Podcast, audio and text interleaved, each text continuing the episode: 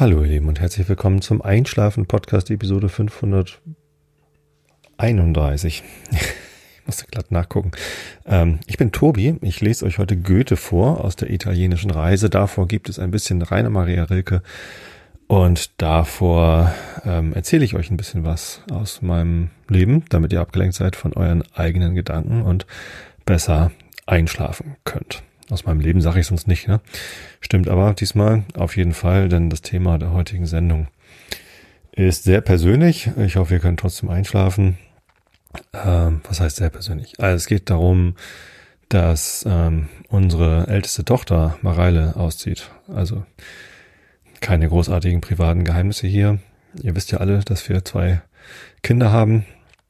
Ähm, Wegen der Kinder habe ich ja mit dem Podcast noch angefangen. Das übrigens die häufigste Frage, die ich gestellt bekomme bei Interviews zum Thema Einschlafen Podcast. Also sowohl Interviews mit Radio, Fernsehen und Zeitungen als auch so im Privaten fragen mich Leute, wie bist du überhaupt auf die Idee gekommen? Ich glaube, ich habe es schon oft genug jetzt erzählt. Ich kann es aber gerne nochmal erzählen. Als beide Kinder zu alt waren, um jeden Abend das gleiche kurze Kinderbuch vorgelesen zu bekommen, wie zum Beispiel Die Raupe Nimmersatt oder Weißt du eigentlich, wie lieb ich dich hab oder der, der roten Nase oder sowas. Ähm, und es dann anfing, dass die Kinder lieber jeden Abend ein weiteres Kapitel aus einem längeren Buch vorgelesen bekommen, so wie Pippi Langstrumpf oder Ronja Räubertochter oder sowas. Ähm, da habe ich gedacht, ich möchte diese alten Kinderbücher, also diese, diese kurzen Kinderbilderbücher noch einmal mit meiner damaligen Stimme aufzeichnen.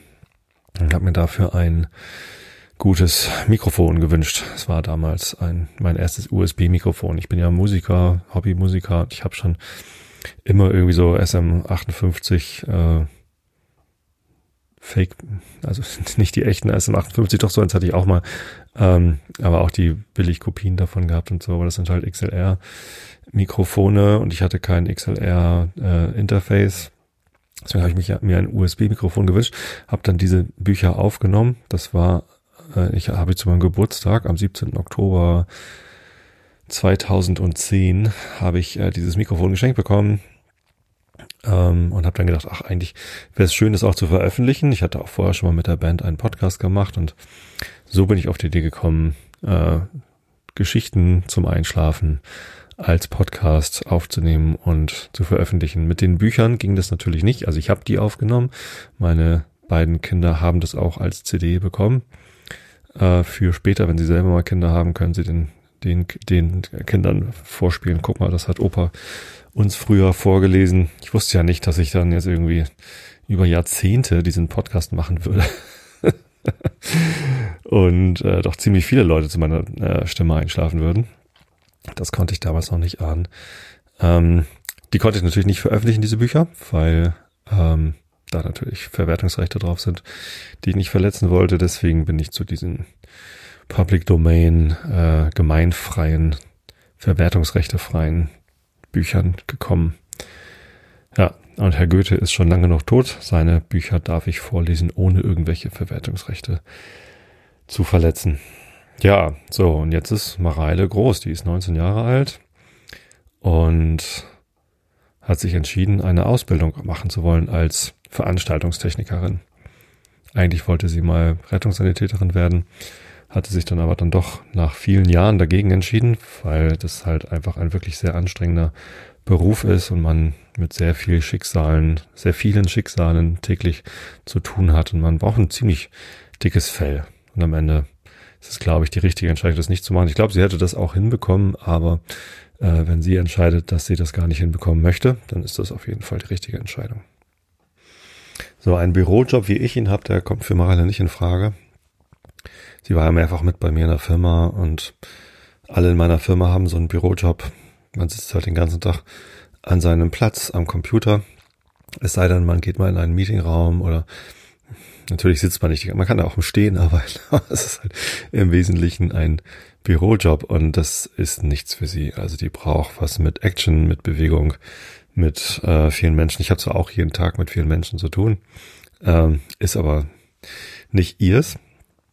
Und dann sind wir halt auf die Idee gekommen, was wäre denn mit Veranstaltungstechnik? Denn sie ist ein großer Fan von Festivals. Ähm, sie liebt das mittelalterlich Fantasiespektakulum MPS.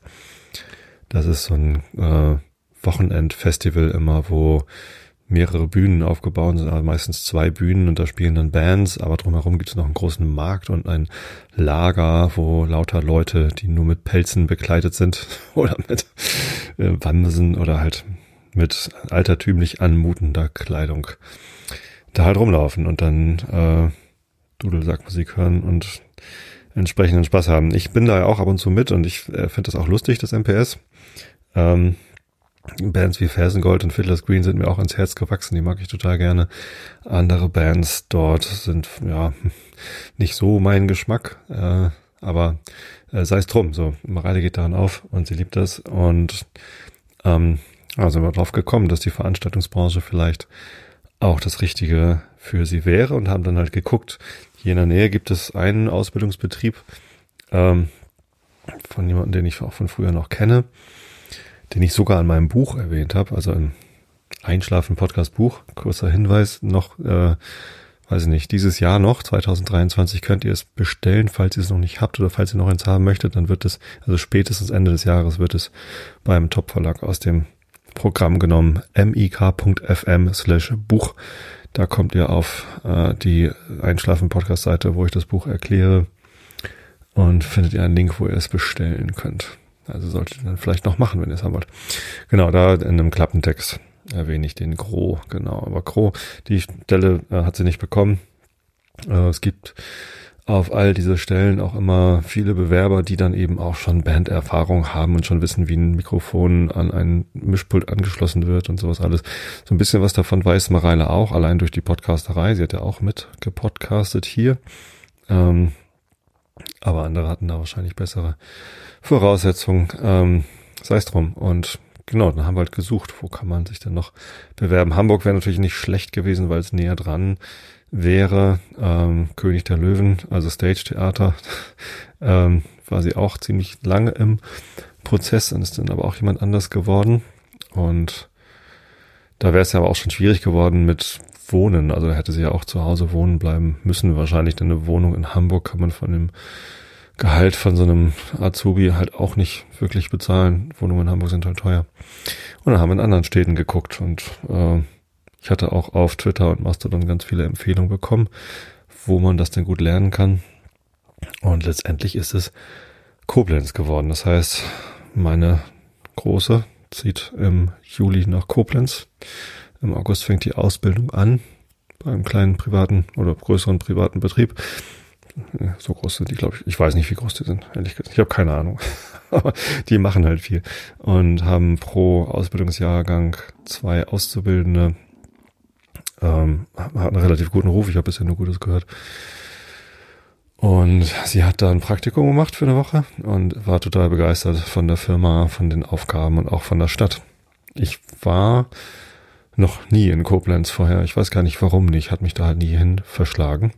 Aber jetzt, wo sie da einen Ausbildungsplatz hat, waren wir dann natürlich auch auf Jobsuche. So, und das ist äh, äh, nicht auf Jobsuche, auf Wohnungssuche.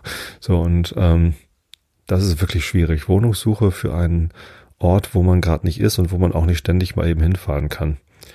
Also mit dem ICE nach Koblenz. Ähm, also erstmal muss man ja nach Bremen oder nach Hamburg und dann mit dem ICE da runterfahren. Dauert halt irgendwie so fünf Stunden oder so oder sechs mit Umsteigen und keine Ahnung was. Äh, wie ich zum Thema Bahnfahren stehe, habe ich, glaube ich, in der letzten Episode gesagt, eigentlich bin ich großer Fan vom Bahnfahren, weil es nicht so anstrengend ist wie Autofahren und man sich irgendwie, ja, gerade im ICE kann man halt aufstehen ins Bordrestaurant und sich was holen oder weiß ich nicht, äh, Augen zumachen und so. Ähm, beim Autofahren ist das ein bisschen schwieriger. Also als Beifahrer kann man natürlich auch mal die Augen zumachen, aber ähm, auch nicht immer. So, äh, theoretisch Bahnfahren gut. Ähm, praktisch äh, bin ich halt mehrfach auf die Fresse gefallen in den letzten Monaten und ich habe einfach im Moment keinen Bock auf Bahnfahren. Deswegen sind wir jetzt am Montag, am Pfingstmontag sind wir mit dem Auto runtergefahren. Ich habe ich festgestellt, es ist ja auch nochmal günstiger mit dem Elektroauto zu zweit äh, nach, nach Koblenz runterzufahren. Ich habe gemessen, wir haben 200 Kilowattstunden Strom verbraucht äh, bei einem Preis von 60 Cent pro Kilowattstunde bei den Ionity-Tankstellen sind das also 120 Euro ähm, an Stromkosten. Natürlich muss ich das Auto noch bezahlen, Versicherung, keine Ahnung was.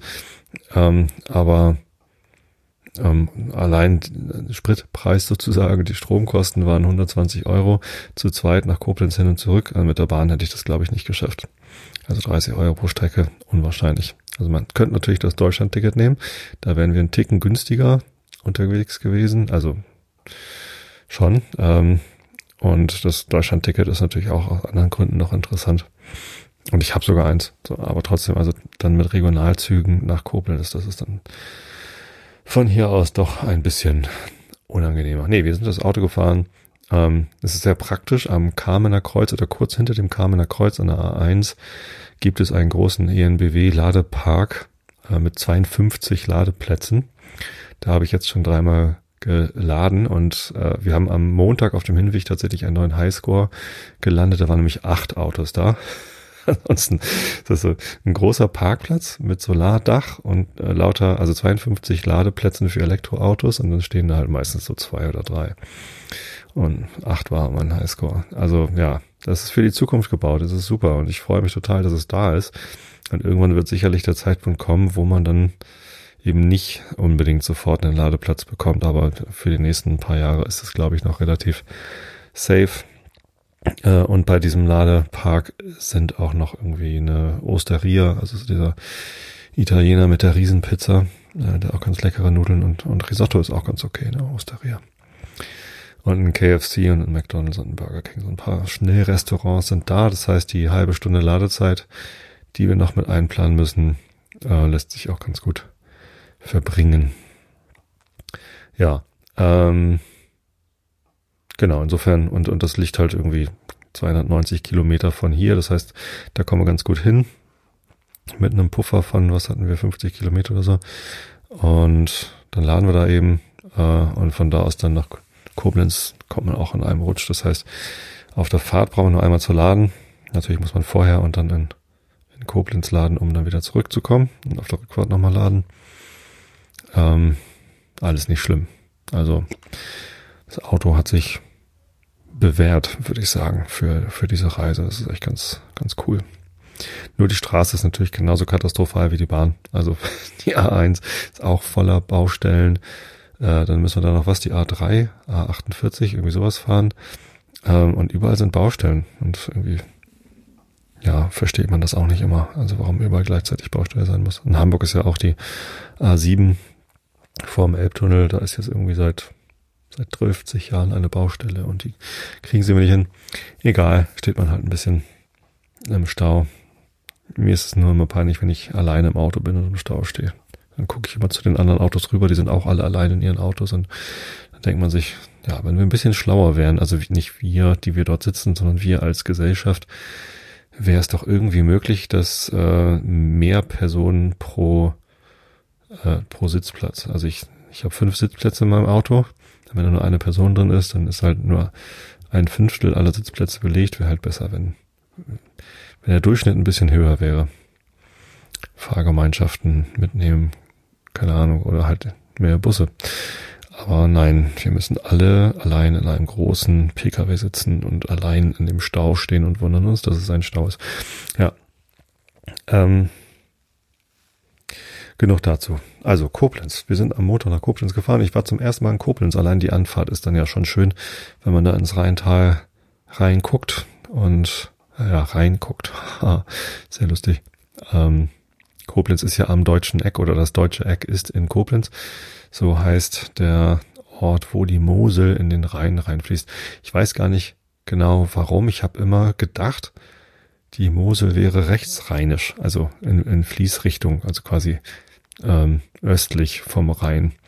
Habe ich wohl mit dem Main verwechselt. Der ist ja östlich vom Rhein. Das ist ja, der Main ist ja der, der Weißwurst-Äquator. Habe ich früher in der Schule mal gelernt. Nördlich vom Main soll man keine Weißwurst essen. Ich weiß nicht, warum ich das gelernt habe und warum ich mir das gemerkt habe. Das ist ein total alberner, äh, äh, alberne Aussage. Ich fand nur den Begriff Weißwurst-Äquator so lustig, dass ich mir den gemerkt habe. Und das ist der Main. Ähm, die Mosel fließt natürlich von äh, links, also von Westen äh, in den Rhein und das passiert in Koblenz.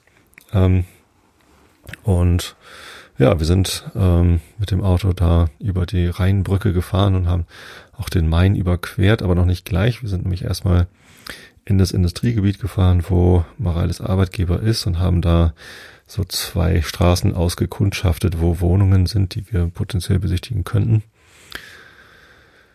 Und die eine Gegend war schon sehr, äh, es ist halt Industriegebiet und dann irgendwie Wohngebiet hinterm Industriegebiet. Und es ist schon so ein bisschen versteckt irgendwie alles. Ähm, aber ja, ähm, wir haben dann am, am Dienstag früh die eine Wohnung besichtigt. Ähm, ich hatte mich vorher nochmal mit äh, Christian, dem Easy von der Hörsuppe, ähm, kurz geschlossen. Der äh, wohnt ja in Kobern, also in der Nähe von Koblenz und ähm, habe ihn gefragt, wie da so die Stadtteile sind, ähm, ob man da hinziehen kann, ohne äh, in Gefahr zu laufen. ich kenne mich halt in Koblenz nicht aus. Ähm, und er hat mir bestätigt, dass da, also wo, wo dann diese Wohnung war, dass es da ganz okay ist, da zu wohnen. Ähm, hat den Nachteil, dass es ziemlich direkt an einer ähm, Schnellstraße ist und die ist auch äh, gut hörbar, aber ja, ähm, die Fenster sind gut und wenn man sie gut zumacht, dann, ähm, dann geht das auch. Und naja, wenn man sie aufmacht, dann hat man halt so ein Meeresrauschen. Man kann sich ja vorstellen, dass das Meer ist. Straßenlärm ist natürlich irgendwie ein Nachteil. Letztendlich ähm, hat Marale sich aber entschieden, die Wohnung ähm, haben zu wollen. Ganz einfach war es nicht, aber ähm, das ist jetzt irgendwie in Fahrradentfernung, also sogar zu, zu Fuß könnte sie zur Arbeit gehen. Und das ist, also die, die Vorteile überwiegen bei weitem und da äh, wird sie dann jetzt wohnen. Also wir haben gleich gesagt, jo, wollen wir haben und haben wir gleich alle nötigen Unterlagen eingereicht und gleich den Mietvertrag zugeschickt bekommen, also noch gestern äh, und heute unterschrieben zurückgeschickt. Also das ist alles eingetütet und Mareile hat jetzt eine Wohnung in Koblenz. Wir müssen natürlich nochmal hin, um die Schlüsselübergabe zu machen, die Wohnungsübergabe mit Protokoll und sowas. Äh, und dann wird im Juli umgezogen. Ja. Wohnung ist groß, drei Zimmer, äh, wird sie sich teilen mit einem Arbeitskollegen, äh, voraussichtlich. Also der hat schon gesagt, dass er da Interesse hat. Ähm, sonst findet sie vielleicht noch einen anderen Mitbewohner oder eine Mitbewohnerin und ähm, das passt schon. Und zwei kleinere Zimmer und ein größeres Zimmer. Ja. Nee, das ist alles super. So, und und jetzt sind so die wichtigsten Flöcke sind eingeschlagen. Also ich war ziemlich nervös, bevor der Arbeitsvertrag kam, also diese Bewerbungsprozesse und sie hatte noch irgendwie eine andere Bewerbung laufen. Äh, die hat sie dann abgesagt, weil sie auf äh, eine mündliche Zusage aus Koblenz hatte und ich war so ein bisschen nervös, ob dann da jetzt auch die schriftliche, äh, also der Arbeitsvertrag auch kommt. Der kam dann aber auch. Und das ist ja auch ganz gut, wenn man sich dann auf die Leute verlassen kann und ich fand das auch sehr fair von Mareile, dass sie dann dem anderen Arbeitgeber, wo sie sich beworben hatte, sehr rechtzeitig Bescheid gesagt hat, nein, ich komme doch nicht zum Praktikum. Ähm, also alles gut gelaufen. Ähm, als der Arbeitsvertrag dann kam, war ich, war ich da schon mal sehr erleichtert und jetzt bin ich nochmal sehr erleichtert, dass die Wohnungssituation geklärt ist. Ähm, und jetzt ist irgendwie alles relativ safe. Also wir müssen natürlich jetzt noch planen, ähm, was sie denn alles mitnimmt. Äh, welche Möbel. Also es ist natürlich eine unmöblierte Wohnung. Einbauküche ist drin, aber ansonsten ähm, kann sie halt ihren Schrank, ihr Bett, ihren Schreibtisch alles mitnehmen und dann natürlich auch müssen wir noch irgendwie einen Küchentisch organisieren und sowas alles. Aber es ist ihre erste Wohnung und ähm, ich kann mich noch sehr gut an meine erste Wohnung erinnern, als ich von zu Hause ausgezogen bin. Ich war auch 19. Das ist lustig. Ähm, naja gut, nach der Schule. Ist halt so der Zeitpunkt, wo man dann irgendwann irgendwo anders etwas lernt. Ich bin in Hamburg auf die Uni gegangen. Ich habe tatsächlich, ich bin ja in Wistedt aufgewachsen, das ist ja nur zwei Dörfer weiter von hier, also südlich von Hamburg. Und ich ähm, habe das erste Semester noch von zu Hause aus studiert. Bin dann morgens mit meinem Papa zusammen in die Stadt gefahren mit dem Zug. Damals hieß das noch gar nicht Metronom, sondern damals war es noch irgendwie der Regionalzug. Wie hießen die denn? Die hießen noch anders. Also es war einfach von der Deutschen Bahn.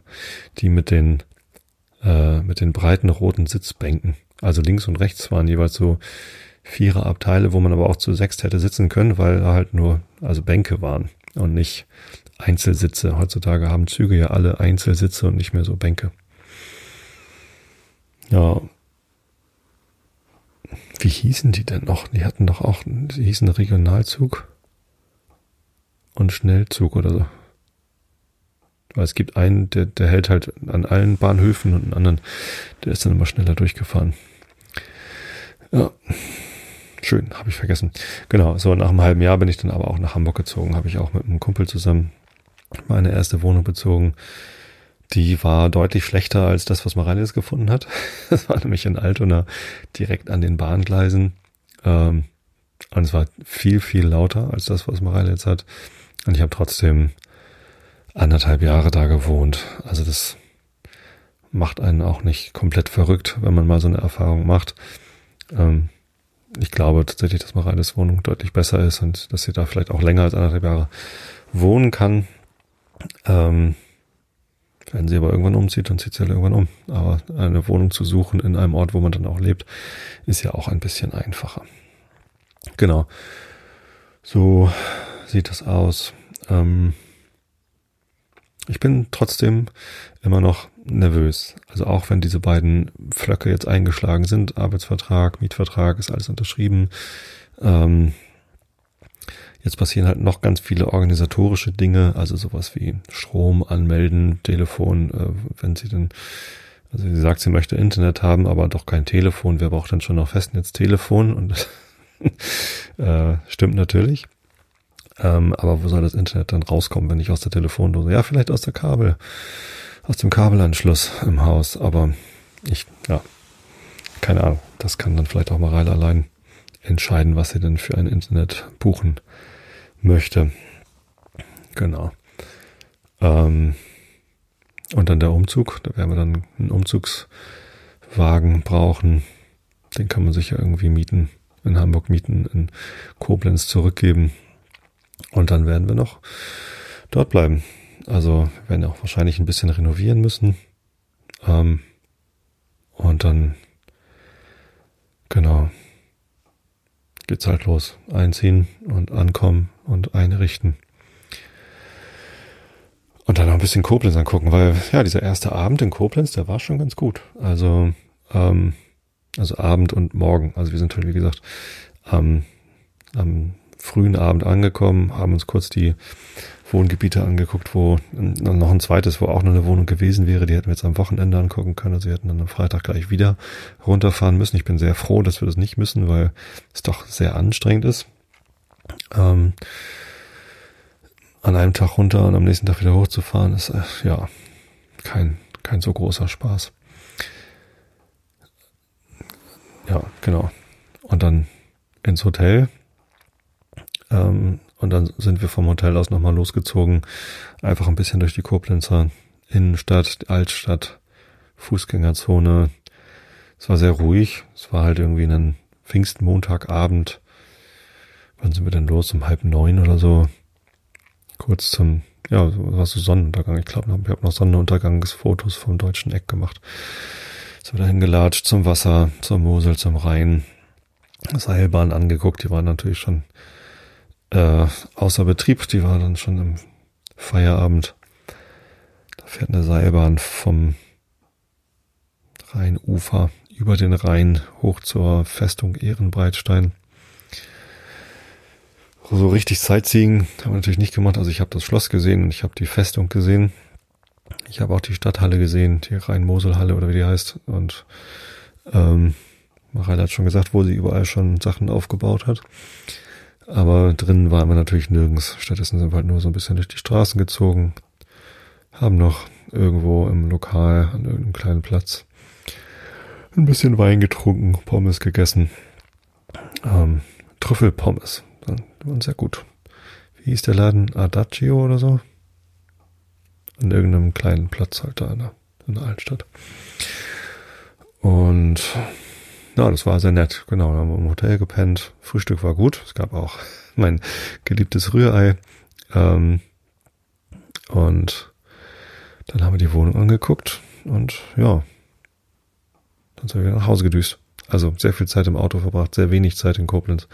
Und ich freue mich drauf, dann im, im Juni werde ich halt hinfahren, eine Wohnungsübergabe machen. Vielleicht bleibe ich noch einmal ein paar Tage da. Guck mal Koblenz an. Und im Juli dann auf jeden Fall so zwei Wochen oder so Urlaub in Koblenz. Warum nicht? Da gibt's viel zu erkennen.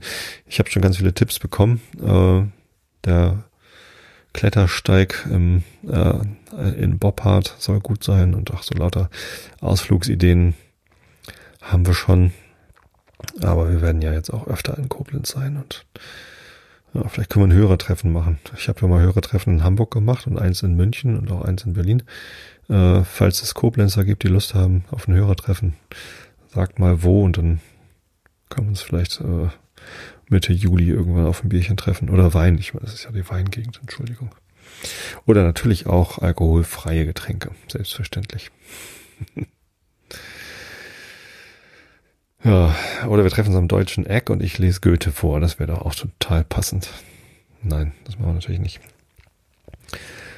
Also Goethe vorlesen mache ich natürlich nicht. Hörertreffen vorlesen, wie wäre das denn? Ja, ähm, so viel zu äh, zu dem Umzug äh, und was es mit mir macht. Ja gut, ich habe ja noch gar nicht erzählt, was es mit mir macht. Also die Anspannung war natürlich einerseits groß, weil so viel zu organisieren ist, weil immer noch so viel zu organisieren ist. Und äh, ich als Vater bin natürlich sehr darauf bedacht, dass es alles gut funktioniert und Maral ist auch sehr dankbar, wie sehr ich sie da unterstütze, weil ich halt auch viel übernehme mit der Kommunikation mit Vermietern und keine Ahnung was. Ähm, Andererseits bin ich natürlich angespannt, weil mein Kind auszieht. Das ist eine, eine Veränderung auch in der ganzen Dynamik hier zu Hause. Wir haben dann halt nur noch ein Kind hier zu Hause, nicht mehr zwei. Ähm, da wird sich vieles verändern. Also ich glaube, auf der Rückfahrt dann im Juli aus Koblenz, wenn wir dann unser Kind dort lassen, ähm, das äh, wird schwierig, dann ein Auto zu fahren, wenn man die ganze Zeit am Heulen ist. Also es wird mir sehr, sehr schwer fallen. Das weiß ich jetzt schon. Das weiß ich aber auch schon seit 19 Jahren. Also seit Mareile geboren ist, weiß ich, irgendwann wird sie vermutlich ausziehen. Ähm, ich habe mir das auch immer mal wieder gesagt, um mich darauf vorzubereiten. Kann man natürlich drüber nachdenken, ob das so sinnvoll ist, äh, sich 19 Jahre lang zu sagen, dass man irgendwann sehr, sehr traurig sein wird äh, und sich darauf vorzubereiten, wenn man dann doch hart getroffen sein wird. Ähm, Letztendlich habe ich aber nicht darunter gelitten, dass ich mir das gesagt habe, sondern es war ständig so dieser Realitätscheck. Ich glaube, ich habe das auch häufig laut gesagt. Naja, in, in so und so vielen Jahren wird sie dann ja vielleicht ausziehen und so. Einfach nur um, weiß ich nicht, wenn man mit einem kleinen Kind unterwegs ist und das dann irgendwie anderen Leuten gegenüber sagt, fand ich es auch mal lustig, die damit zu überraschen, dass ich mich dann schon darauf vorbereite, dass sie irgendwann ausziehen. Ähm, aber es war halt tatsächlich irgendwie ein, ein Impuls von mir, mich dessen ständig zu vergegenwärtigen, dass das keine Situation für immer ist, aber was ist auch schon für immer. Ähm, und es ist nicht so, dass ich jetzt diese 19 Jahre, die wir zusammen gehabt haben, irgendwie, dass die schlechter gewesen wären, weil ich mir das öfter mal bewusst gemacht habe, sondern die waren natürlich ganz fantastisch. Also wir haben zum Glück eine, eine sehr, sehr gesunde, heile Familie. Es ist alles ganz wunderbar. Ähm, sehr glücklich alle miteinander. Und das macht es natürlich dann auch äh, leichter, glaube ich. Nur vielleicht wäre es noch leichter, wenn das Kind auszieht, äh, wenn man kein gutes Verhältnis gehabt hätte, aber dann wären die 19 Jahre nicht, ja nicht so gut gewesen. Nee, es ist schon alles gut. So, das gehört jetzt halt dazu. Und Mareile wird auf ihren eigenen Füßen stehen. Die ist jetzt erwachsen mit 19 Jahren.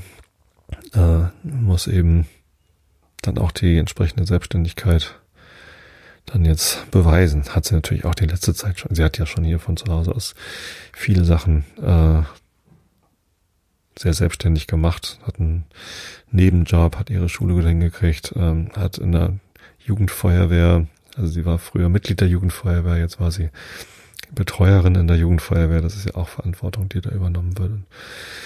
Ähm, ich mache mir überhaupt keine Sorgen. Marelle wird das, wird das sehr gut hinkriegen. Trotzdem ist man natürlich angespannt und und fragt sich, äh, wie wird das alles und Ähm, und wie wird es uns damit gehen? Also diese Verlusterfahrung. Und es ist ja ein Verlust, sie ist zwar nicht, nicht komplett weg, aber sie ist halt weg. Ich weiß nicht, wie ich es beschreiben soll. Ähm, das wird bestimmt hart. Aber auch gut, weil ich weiß ja, dass es gut für sie ist. Und sie ist ja auch nicht, also sie, wir, wir werden ja Kontakt halten und wir werden uns oft genug sehen. Sie hat zwar sehr wenig Urlaubstage, aber ähm, dann kommen wir halt nach Koblenz und das wird schon, wird schon ganz gut. Ist auch nicht so, dass sie uns da nicht sehen will. vielleicht kann ich ja auch mal eine Woche bei ihr in der Abstellkammer wohnen und von da aus arbeiten oder so. Dass ich ein bisschen Koblenz unsicher machen kann.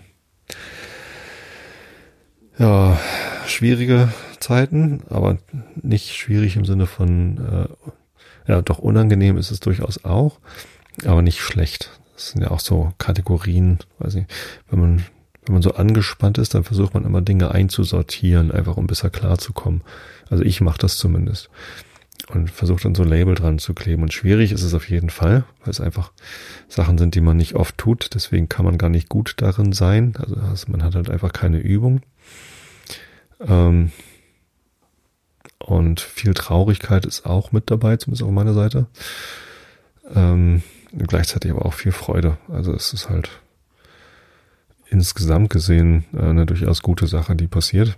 Das heißt ja aber nicht, dass es keine traurigen Aspekte hat. Ja.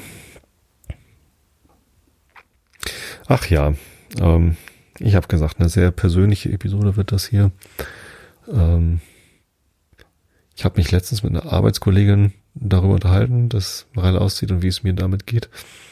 Und sie ist ein bisschen jünger als ich und ähm, war ganz irritiert, weil sie meinte, als sie zu Hause ausgezogen ist, ähm, hat sie sich gar nicht drüber Gedanken gemacht, was das eigentlich für die Eltern bedeutet.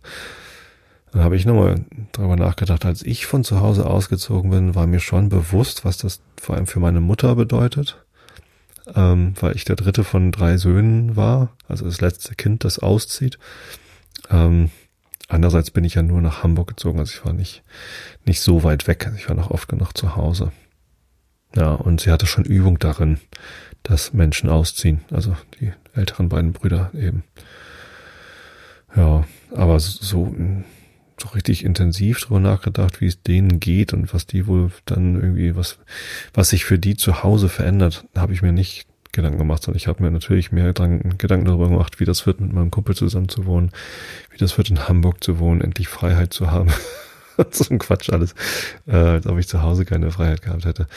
Ähm, habe ich das wirklich gedacht oder bilde ich mir das gerade ein? Das ist ja auch schon so lange her bin jetzt 48, also es ist äh, 30 Jahre her, dass ich ausgezogen bin von zu Hause. Ist immer lustig, jetzt an diesem Haus vorbeizufahren.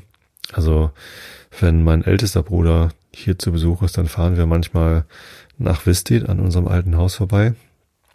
Ähm, einfach weil, ja, nochmal gucken, wie sich die Straße verändert hat, was, was man so vom, von der Straße aus sehen kann, wie sich das Haus verändert hat und ähm, während wir da noch gewohnt haben, also eigentlich war es halt, ich glaube, das Haus ist 1972 gebaut oder Anfang der 70er. Äh, ganz normal weiß verputzt, Satteldachhaus. Und meine Eltern haben dann in den späten 80ern, Anfang der 90er entschieden, sie wollen das Haus vergrößern, einen Anbau machen und haben dann auf der einen Seite das Satteldach ganz runtergezogen und auch das ganze Haus, äh, also im Obergeschoss neue Fenster, große Fenster reingesetzt ähm, und das ganze Haus mit Holz verkleidet, also mit so einer Holzverschalung.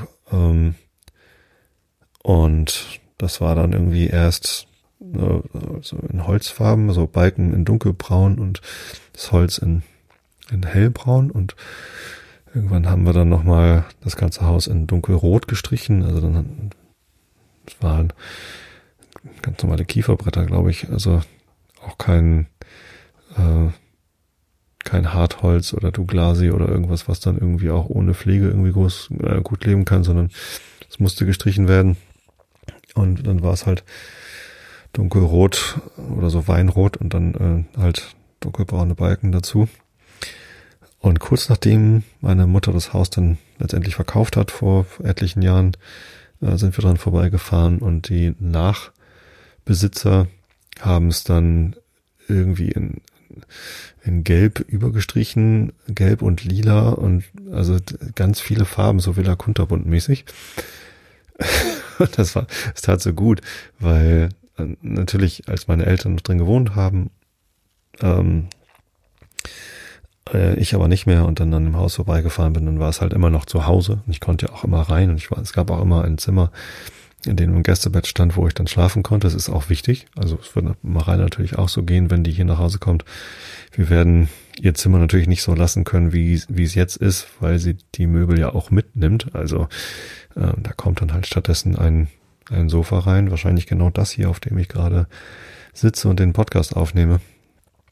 Ähm, und ja, ähm, da muss sie halt auf dem auf dem Sofa pennen, wenn sie dann zu Besuch ist. Also es wird natürlich noch einen Raum geben, wo sie auch die Tür zumachen kann.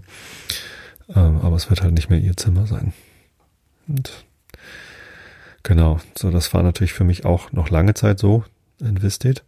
Ähm, aber irgendwann wurde das Haus dann halt verkauft, was auch total sinnvoll war. Und fand es sehr, sehr gut, wie meine Mutter das entschieden hat, das Haus zu verkaufen und ins betreute Wohnen umzuziehen.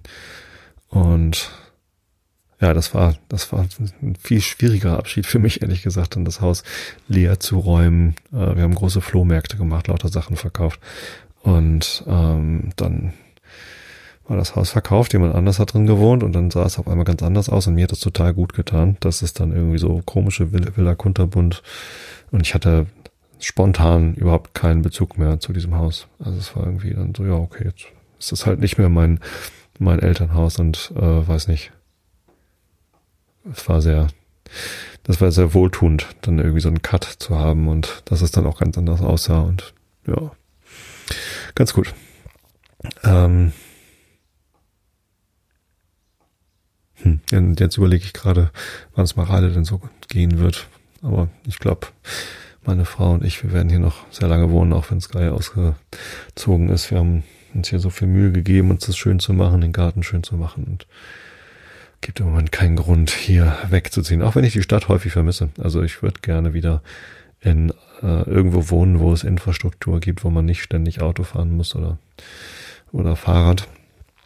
Ähm, und hier in Karkensdorf gibt's halt keinen Arzt, keinen Einkaufsladen, äh, keine Kneipe, die länger am Abend geöffnet hat. Und es ist halt irgendwie, ja, eigentlich ist es ein, eine Wohnsiedlung geworden. Das heißt, man ist schon recht eingeschränkt in dem, was man machen kann. Spazieren gehen kann man. Das ist also wirklich sehr schön. das gefällt mir auch gut. Ähm, aber man ist halt, man ist halt doch sehr aufs Auto angewiesen. Das mag ich nicht. Ähm, in der Stadt zu wohnen. Ich habe elf Jahre in Hamburg gewohnt. Äh, mit irgendwie, man kann zu Fuß einkaufen, zu Ärzten, zu was ich jetzt Kino, abends in Kneipen oder was auch immer. Also man hat das natürlich dann nicht jeden Abend gemacht, aber ähm, allein die Möglichkeit zu haben, gibt einem ein anderes Gefühl, als die Möglichkeit hier halt nicht zu haben. Ja, aber das heißt ja nicht, dass wir sofort äh, umziehen wollen oder müssen. Ja. Ähm, genau, das sind spannende Veränderungen in meinem Leben. Ähm, und ich werde euch auf dem Laufenden halten, wie es mir damit geht und wie es dann weitergeht. Bevor es jetzt aber für euch ins Bett geht oder falls ihr noch nicht schlaft, ähm, kann ich euch jetzt noch ein bisschen was vorlesen. Und zwar geht natürlich los mit Rainer Maria Rilke. Wir sind bei Position 1786, 26 Prozent vom Gesamtwerk und sie leitet ihn leicht durch die weite Landschaft der Klagen, zeigt ihm die Säulen der Tempel oder die Trümmer jener Burgen, von wo Klagefürsten das Land einstens weise beherrscht, zeigt ihm die hohen Tränenbäume und Felder blühender Wehmut, lebendige kennen sie nur, als zeigt ihm die Tiere die Tra der Trauer weidend, äh, Entschuldigung, lebendige kennen sie nur als sanftes Blattwerk, zeigt ihm die Tiere der Trauer. Also ich finde den Zusammenhang hier gerade gar nicht. Nochmal den Satz, zeigt ihm die hohen Tränenbäume und Felder blühender Wehmut, Komma, Klammer auf, Lebendige kennen sie nur als sanftes Blattwerk, Klammer zu, Semikolon, zeigt ihm die Tiere der Trauer, weidend, Gedankenstrich, und manchmal schreckt ein Vogel und sieht flach ihnen fliegend durchs Aufschauen weithin das schriftliche Bild seines vereinsamten Schreis. Punkt, Gedankenstrich. Abends führt sie ihn hin zu den Gräbern der Alten aus dem Klagegeschlecht, den Sibyllen und Warnherrn. Naht aber die Nacht, so wandeln sie leiser, und bald mondet's empor, das über alles wachende Grabmal, brüderlich jenem am Nil der erhabenen Sphinx, der schweigenden Kammer Antlitz, und sie staunen dem krönlichen Haupt, das für immer schweigend der Menschengesicht auf die Waage der Sterne gelegt. Äh, äh, mache ich eine Notiz, Episode 531. Und so viel zu Herrn Rilke. Kommen wir zu Herrn Goethe. Der ist auf seiner italienischen Reise, glaube ich, immer noch in Venedig, oder? Schlag das Buch mal auf. Ja, genau. Da sind wir, Johann Wolfgang von Goethe, die italienische Reise, bei Position 11, 16, 13 Prozent, den 6. Oktober. Augen zu und zugehört. Die Tragödie gestern hat mich manches gelehrt.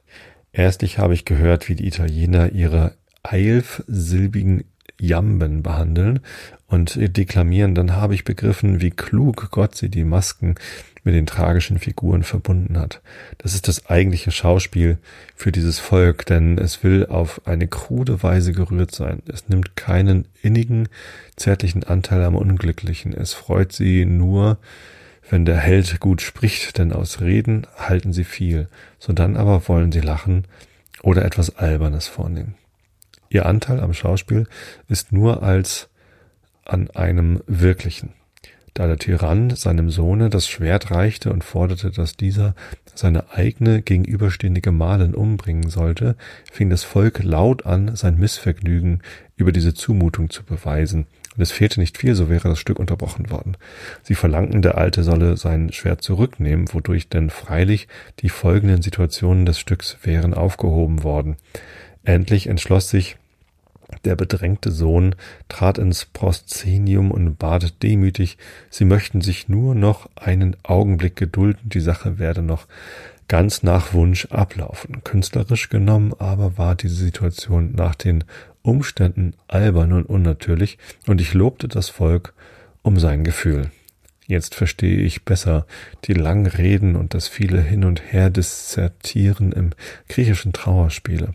Die Athenienser hörten noch lieber reden und verstanden sich noch besser darauf als die Italiener vor den Gerichtsstellen, wo sie den ganzen Tag lagen, lernten sie schon etwas. geht's weiter nochmal mit 6. Oktober. An den ausgeführten Werken Palladius, besonders an den Kirchen, habe ich manches Tadelnswürdige neben dem köstlichsten gefunden. Wenn ich nun so bei mir überlegte, inwiefern ich Recht oder Unrecht hätte gegen einen solchen außerordentlichen Mann, so war es, als ob er dabei stünde und mir sagte, das und das habe ich wider Willen gemacht, aber doch gemacht, weil ich unter den gegebenen Umständen nur auf diese Weise meiner höchsten Idee am nächsten kommen könnte. Mir scheint, so viel ich auch darüber denke, er habe bei Betrachtung der Höhe und Breite einer schon bestehenden Kirche, eines Elternhauses, wozu er Fassaden errichten sollte, nur überlegt, was gibst du diesen Räumen die größte Form? Im Einzelnen musst du wegen eintretenden Bedürfnisses etwas verrücken oder verpfuschen, da oder dort wird eine Unschicklichkeit entstehen, aber das mag sein, das Ganze wird einen hohen Stil haben und du wirst dir zur Freude arbeiten. Und so hat er das größte Bild, das er in der Seele trug, auch dahin gebracht, wo es nicht ganz passte, wo er es im Einzelnen zerknittern und verstimmen musste. Der Flügel in der Carita dagegen muss uns deshalb von so hohem Werte sein, weil der Künstler freie Hand hatte und seinem Geist unbedingt folgen durfte. Wäre das Kloster fertig geworden, so stünde vielleicht in der ganzen gegenwärtigen Welt kein vollkommeneres Werk der Baukunst. Wie er gedacht und wie er gearbeitet, wird mir immer klarer. Je mehr ich seine Werke lese und dabei betrachte, wie, wie er die Alten behandelt, denn er macht wenig Worte, sie sind aber alle gewichtig. Das vierte Buch, das die antiken Tempel darstellt, ist eine rechte Einleitung, die alten Reste mit Sinn zu beschauen. Der 6. Oktober hört gar nicht auf, aber ich höre jetzt auf und wünsche euch allen eine gute Nacht. Ich äh, wünsche euch guten Schlaf. Ich hoffe, ich habe euch nicht allzu sehr auf eigene Gedanken gebracht mit dieser sehr persönlichen Erzählung heute. Ansonsten wünsche ich euch, dass ihr auch gut in eurem Leben mit euren Entscheidungen zurechtkommt. Ich habe euch alle lieb. Bis zum nächsten Mal. Gute Nacht.